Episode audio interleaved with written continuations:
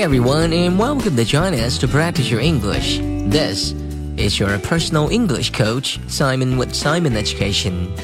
大家好，欢迎来到由梁海滨英语课堂免费提供的英语一天一练特别节目。我是梁海滨，今天为大家准备的单词是 understand。understand 这个词，我相信大家都非常熟悉了，它是明白、谅解、得知的意思。understand，understand，注意这个读音不要发成 understand，这样是不对的。很多我听到很多人都会这样 understand，这样是不对，因为 un 是发 un，under，understand，这样才是正确的发音。来跟老师一起练习五遍，understand，understand，understand，understand，understand。 明白、谅解、得知，都可以用 understand 这个词来说。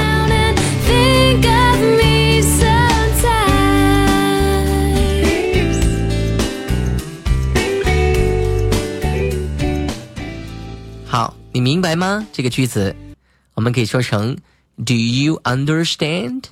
Do you understand? 那么这个句子当中，understand。就是明白、理解、领会的意思。你理解了吗？Do you understand？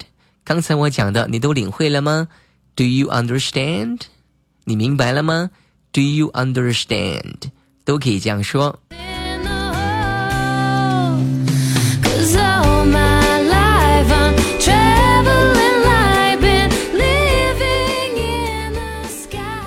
好，understand 这个词呢有其他意思，它可以翻译成为了解、谅解的意思，谅解某人，了解某人。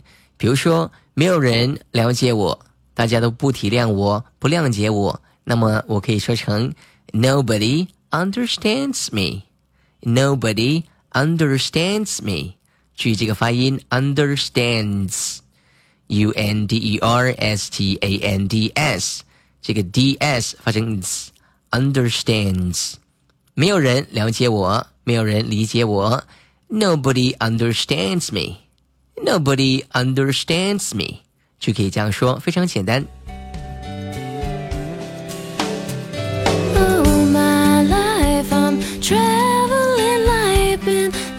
understand 这个词呢，也可以翻译成为得知、认为的意思，也可以说成听说。得知、认为、听说都可以用 understand 这个词。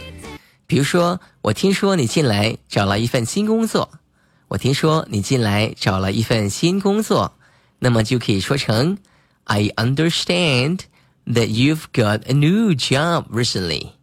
I understand that you've got a new job recently. 这里要注意一个发音是 n e w 这个发音在美式英文当中发成 new。a new job recently. 英国人说成 new job recently，new job recently 这样发。那么我听说你近来找份新工作。我们说一遍：I understand that you've got a new job recently. I understand that you've got a new job recently. A new job recently. 近来找了一份新工作。You've got a new job recently。好，得知、认为、understand，或者说成听说也可以。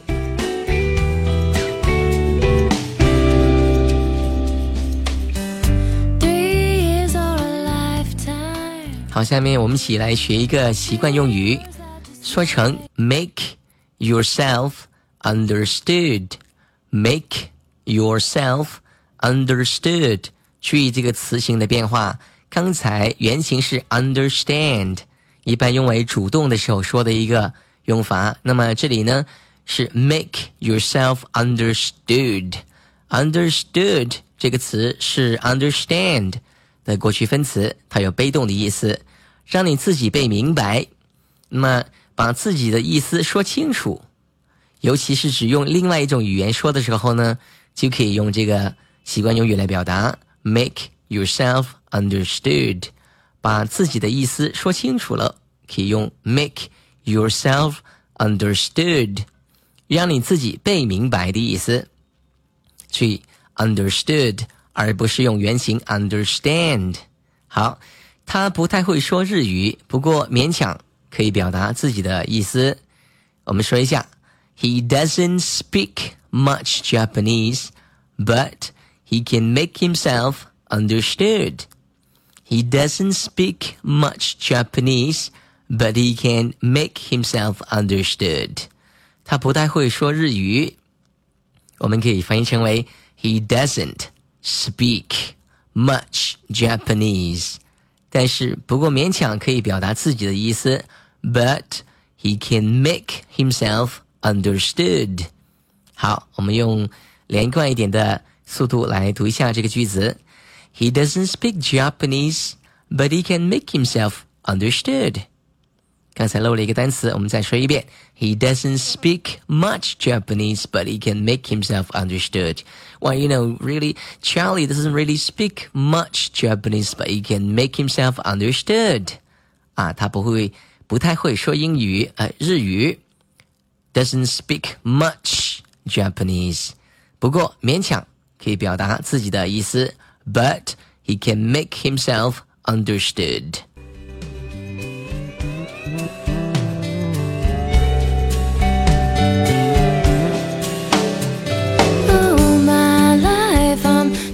好，下面我们看一下另外一个单词是 understandable。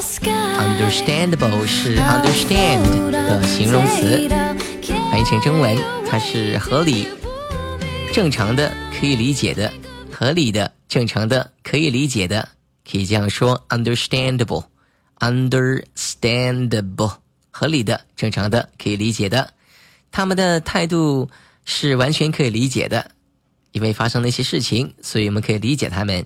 那么这句话我们说成英文应该说成 Their attitude is perfectly understandable. Their attitude is perfectly understandable.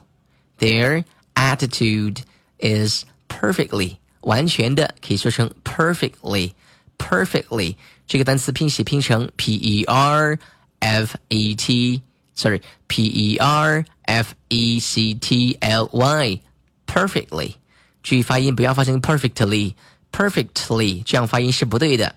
把这个 T 字母呢的发音呢省掉，读音读成 perfectly，perfectly，perfectly。Their attitude is perfectly understandable. Their attitude is perfectly understandable. Their attitude is perfectly understandable. 他们的态度是完全可以理解的。understandable，合理的、正常的、可以理解的，可以说成 understandable，是 understand 这个动词的形容词形式。understandable，understand。